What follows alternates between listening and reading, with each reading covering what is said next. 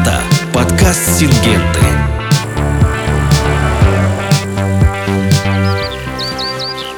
Здравствуйте, меня зовут Иван Безбородов, я менеджер по цифровому маркетингу, и в этом выпуске подкаста «Сингенты» мы поговорим о фузариозе колоса на зерновых. Также мы рассмотрим системы защиты и поговорим, что такое микотоксины и как с ними бороться. Сейчас мы в московской студии, и гости у нас э, уже, которые были в первом сезоне нашего подкаста «Сингенты» в прошлом году, это технический эксперт по фунгицидам на зерновых Мария Мустафина и менеджер по маркетингу Елизавета Тимонина. Коллеги, привет. Иван, привет. Привет. Ну и так, первый, самый такой, наверное, главный вопрос. А где у нас Михаил Непочатых? Почему в прошлый раз он был среди нас, а теперь его нет? К сожалению, Михаил э, не нашел в своем плотном графике места на то, чтобы присоединиться к записи текущего подкаста, но мы обещаем тебе и нашим слушателям, что Михаила они в этом сезоне еще услышат, и это будет подкаст о том, сколько времени нужно для того, чтобы создать новое действующее вещество. Собственно, э, наш подкаст можно услышать на самых популярных и доступных в России подкаст-платформах. Э, можно написать вопросы экспертам в комментариях у нас в Телеграме или ВКонтакте. Возможно, на следующих э, выпусках мы эти вопросы озвучим и, соответственно, на них эксперты ответят. Собственно говоря, у нас тема сегодня фузариоз колоса. Ну, фузариоз на пшенице, а сейчас как у нас там с ценами-то в новом полевом сезоне на пшеницу? Обычно весной цены высокие. Какие сейчас э, цены и как, там, как это влияет на настроение аграрии? К сожалению, цена на пшеницу в прошлом сезоне очень сильно упала. На текущий сезон цена на пшеницу гораздо ниже, чем мы имели на ту же дату в прошлом сезоне. Если говорить о конкретных цифрах, то, например, на юге нашей страны пшеницу третьего класса на 9 апреля можно было продать по цене 11 500 рублей. В то же время пшеницу пятого класса можно было реализовать всего лишь за 9 100 рублей соответственно. Вы видите, что разрыв в цене между пятым и третьим классом составил более 2000 рублей. Поэтому аграрии в будущем, ну или в текущем, если говорить правильно, аграрном сезоне будут нацелены не только на то, чтобы получить высокий вал со своих зерновых, но и на то, чтобы получить пшеницу и ячмень высокого качества, для того, чтобы цена реализации была максимальной, которая есть на рынке. А вообще востребовано качественное зерно? Да, качественное зерно сейчас очень сильно востребовано, потому что, к сожалению, в предыдущем сезоне мы получили много некачественного зерна, которое не проходит и не дотягивает до третьего класса, до первого тем более. Так что может быть препятствием к тому, чтобы продать пшеницу дорого? А, кроме качественных показателей зерна, которые мы уже упомянули, а, есть еще такая вещь, как микотоксины. Если в зерне, вне зависимости от того, какого оно класса, содержится высокий уровень микотоксинов, это может помешать нашим аграриям продать это зерно по той цене, по которой они бы могли его продать. Например, это микотоксины, вызываемые фузариозом колоса. Тема сегодняшнего нашего подкаста – фузариоз. Действительно ли он так опасен, Маш? Фузариоз колоса приводит к снижению количества урожая зерновых культур, но только тогда, когда мы его ярко видим в поле, когда действительно присутствуют симптомы, когда получаем щуплое зерно. Но зачастую, в большей степени, на фузариоз колоса обращают внимание из-за снижения именно качественных характеристик зерна. Снижаются посевные качества семян. У зерна падает э, всхожесть, энергия прорастания – и, помимо этого, ухудшаются пищевые и кормовые качества зерна, то, о чем сказала ранее Лиза. Идет загрязнение микотоксинов, то есть безопасное зерно становится опасным. Фузариоз колоса вызывает более 10 видов грибов из этого рода, и очень важно знать, что называется, врага в лицо, для того, чтобы четко понимать, случился э, у вас фузариоз колоса в поле или нет. Как понять, что на поле высокий риск появления фузариоза. Для того, чтобы произошло заражение тем или иным видом фузариоза, а, нужны разные условия. Но если мы говорим конкретно про фузариоз колоса, то в среднем для того, чтобы заражение гарантированно произошло, нужен достаточно длинный период увлажнения. Это порядка 24-40 часов. При этом влажность воздуха должна быть выше 75%. И очень важно отметить, что температура должна быть в пределах 20-25, не ниже. Окей, а как вот э, непосредственно определить фузариоз в поле? Классическое проявление фузариоза колоса, к которому мы уже привыкли, вызывают виды э, граминиарум, фузариум граминиарум, фузариум кульморум.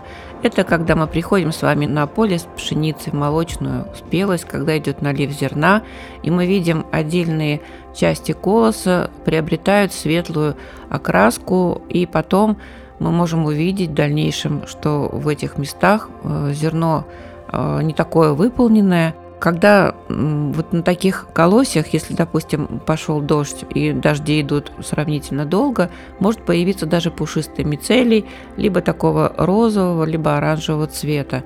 То есть его визуально можно увидеть э, именно пузыреоз колоса, вызываемый вот этими двумя видами, о которых я сказала.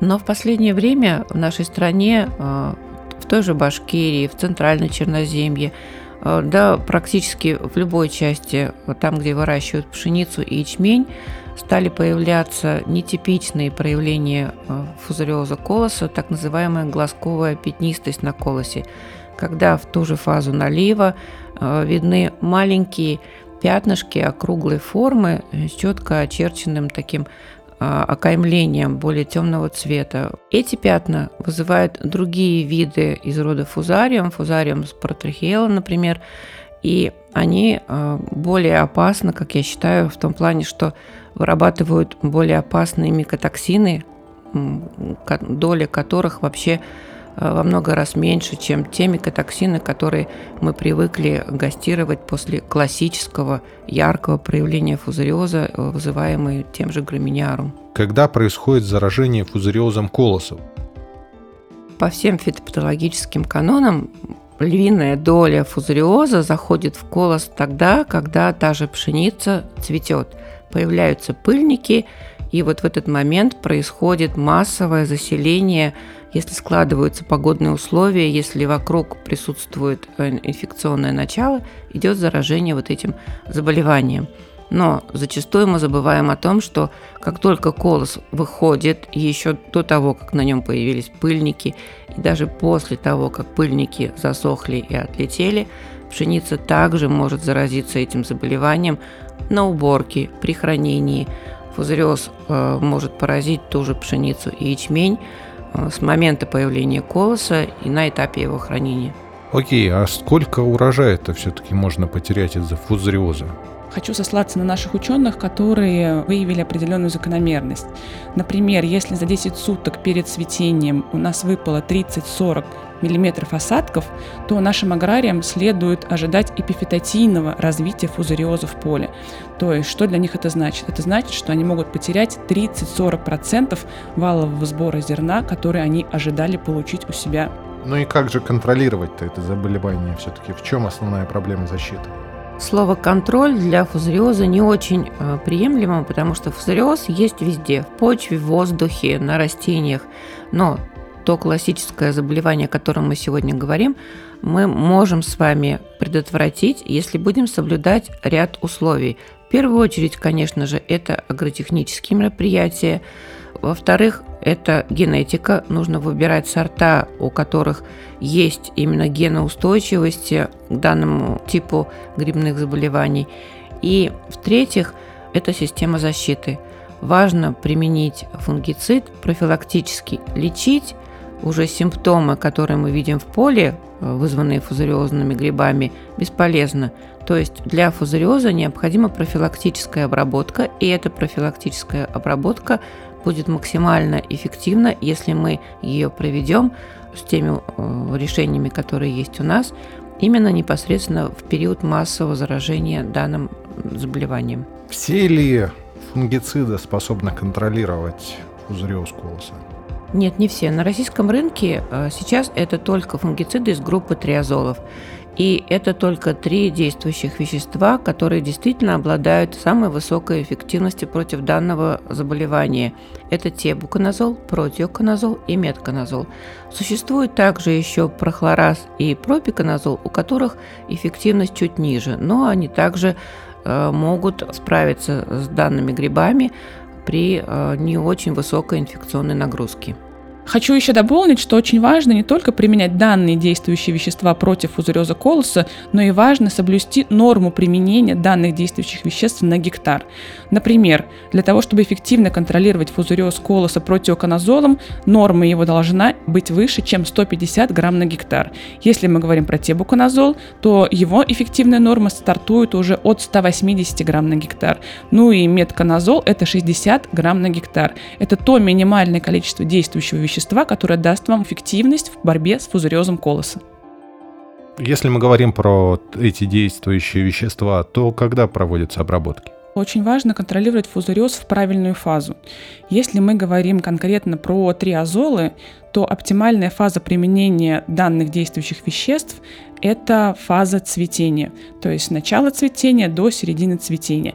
Применяя триазолы в этот временной промежуток или в эту фазу развития культуры, вы получаете максимальную эффективность которая есть у данных действующих веществ. При этом мы знаем, что зачастую наши аграрии выходят с обработкой или раньше, или позже. А, на примере наших опытов мы получили информацию, что если с триазолами выйти, например, в середину колошения, автоматически вы теряете порядка 25% от эффективности данных действующих веществ. Хорошо, а для борьбы с пузыриозом колоса что-то новое придумали? А, в этом году компания Сингента получила регистрацию на новый фунгицид, а, который будет эффективно контролировать фузариоз колоса. Это Miravis Ace. И действующее вещество, которое как раз-таки отвечает за фузариоз колоса в этом продукте, это адипидин. Адипидин – это новое действующее вещество из класса карбоксамиды. Если до этого мы с вами говорили, что все э, эффективные действующие вещества относятся к классу триазолов, то адипидин относится у нас с вами уже к классу карбоксамидов. Что нам даст с вами новый э, фунгицид Ace? Многочисленные исследования, производственные, научные, которые были сделаны по всему миру, показывают, что с помощью адипидина мы можем с вами провести обработку раньше. Вот эти 5-7 дней, когда мы можем эффективно применить триазол, а это достаточно узкое окно, в это время может пойти дождь, быть сильный ветер, и э, опрыскиватель просто физически не сможет провести обработку. И исследования, которые проведены э, во многих странах э, нашего мира, показывают, что с помощью этого фунгицида Miravis мы можем выходить с обработкой раньше, до того, как культура зацветет. А если мы говорим, что вот фузариоз в первую очередь опасен тем, что вызывает микотоксины, вот микотоксины это что? Это как? Микотоксины – это продукты жизнедеятельности грибов, в данном случае, если мы говорим про фузариоз колоса, вида фузариум. Микотоксины нужны грибу для заселения растения или какого-то другого субстрата, а также для защиты этого гриба от конкурентов. Вообще термин микотоксин был придуман еще в 1962 году после большого кризиса, который случился в Лондоне, в Англии, во время которого погибло 100 тысяч индюшат. И эта загадочная болезнь потом ученые докопались, была вызвана именно последствиями отравления индюшат от микотоксина. Ну и какие же у нас все-таки риски-то есть для аграриев э, вот из-за микотоксинов в зерне? Самый большой риск, который может быть у, у того же агронома, который вырастил пшеницу, если его пшеницу никто потом не купит, он может получить хорошее качество, выполненное большую натуру, но по безопасности это зерно не пройдет, потому что там будут превышены предельно допустимые концентрации микотоксинов, так называемые ПДК. Так а какие концентрации ПДК не установлены каким-то образом? Сейчас нашим государством гастируются три микотоксина. Давайте проговорим, какие ПДК допустимы для этих микотоксинов. Первое – это Т2-токсин и его норма, допустимая в зерне, 100 микрограмм на килограмм. Второе – это Дон с нормой 700 для пшеницы и 1000 для ячменя микрограмм на килограмм. И третье – это Зен или Зерлинон с нормой 1000 микрограмм на килограмм. Как Маша проговорила выше, соответственно, если у вас ПДК превышен, то свое зерно вы продать не сможете. Вам придется или разбавлять это зерно а, зерном, в котором нет микотоксинов, а, или просто его утилизировать. Если посмотреть на микотоксины, которые действительно контролируются, их ПДК, то когда мы говорим про Т2 токсин, он действительно у нас гастируется, мы действительно э, смотрим на него в лаборатории, но чаще всего в зерне в России присутствует HT2 токсин, который не гастируется и который также имеет э, очень сильную вредоносность для человека и для животных. Те ПДК, которые есть, они призваны стоять на страже безопасности нашего зерна, потому что микотоксины могут вызвать множество негативных последствий для здоровья людей и животных, э, потребляющие это зерно. Это и поросята, и крупнорогатый скот, и птица. И эти микотоксины могут создать серьезный риск здоровья нашего и скота и птицы. Окей, ну вот э, если все-таки говорить про микотоксины в хлебе, в там, муке, мы же все-таки, как правило, хлеб-то печем, то есть термическая обработка очень высокотемпературная есть. Не уничтожаются микотоксины таким способом? К сожалению, большинство микотоксинов э, обладают высокой стабильностью, то есть они не разрушаются в процессе термической обработки. Например, э, дон э, разрушается только начиная со 170 градусов Цельсия. Если говорить про Т2 токсин, то это вообще температурный порог стартует от 250 градусов Цельсия. Когда вы печете, ну, условно, кекс в своей духовке, то максимум там, что вы ставите, это 200 градусов Цельсия, то дай бог. А можно, я не знаю, там каким-то домашним способом определить, что вот э, в этом продукте есть микотоксины, а вот в этом нет. Микотоксины не имеют ни запаха, ни вкуса как такового, поэтому сами лично вы не сможете понять, содержатся микотоксины или нет. Для того, чтобы определить уровень микотоксинов, наши аграрии и перерабатывающая промышленность дают зерно на специальный анализ в лабораторию для того, чтобы определить, превышен ПДК или не превышен ПДК. Мы сегодня обсудили микотоксины и какой вред они могут нанести аграрию, какие проблемы они ему пророчат, если он внезапно вырастил зерно, в котором микотоксины есть. И, соответственно, обсудили мы сегодня также способы борьбы с э, фузариозом колоса и в целом поговорили про фузариоз как таковое заболевание, чем оно вызывается и как оно прогрессирует. Но не для всех наших регионов тема фузариоза колоса стоит так остро. А, во многих территориях качество зерна и безопасность зерна находятся под угрозой из-за других заболеваний, из-за других грибов. И это, я думаю, будет темой нашего следующего выпуска, потому что однозначно, как только появляется колос, на него приходит очень много желающих. И это не только грибы рода фузариум, это масса других грибных болезней, которые могут протекать также э, с симптомами, либо без симптомов, и которые могут привести к потерям и количества, и качества будущего зерна. Хотела бы еще дополнить, что в этом году у компании Сингента выйдет газета, которая будет называться «Колосовые сообщения», где мы э, достаточно подробно расскажем о всех болезнях, которые встречаются на колосе у зерновых культур, и плюс мы расскажем о эффективных методах борьбы с разными заболеваниями.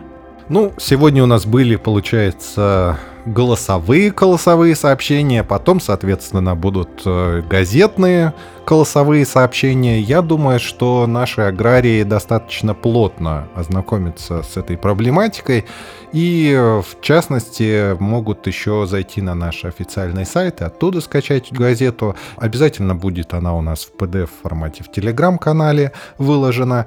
И э, если вы до сих пор еще не подписаны на нашу группу ВК и в Телеграм-канал, это отличный повод на них подписаться. Спасибо, что пришли. Сегодня в студии у нас э, были коллеги из Тингент. Это технический эксперт по фунгицидам на зерновых Мария Мустафина и менеджер по маркетингу Елизавета Тимонина. Спасибо, что пригласили.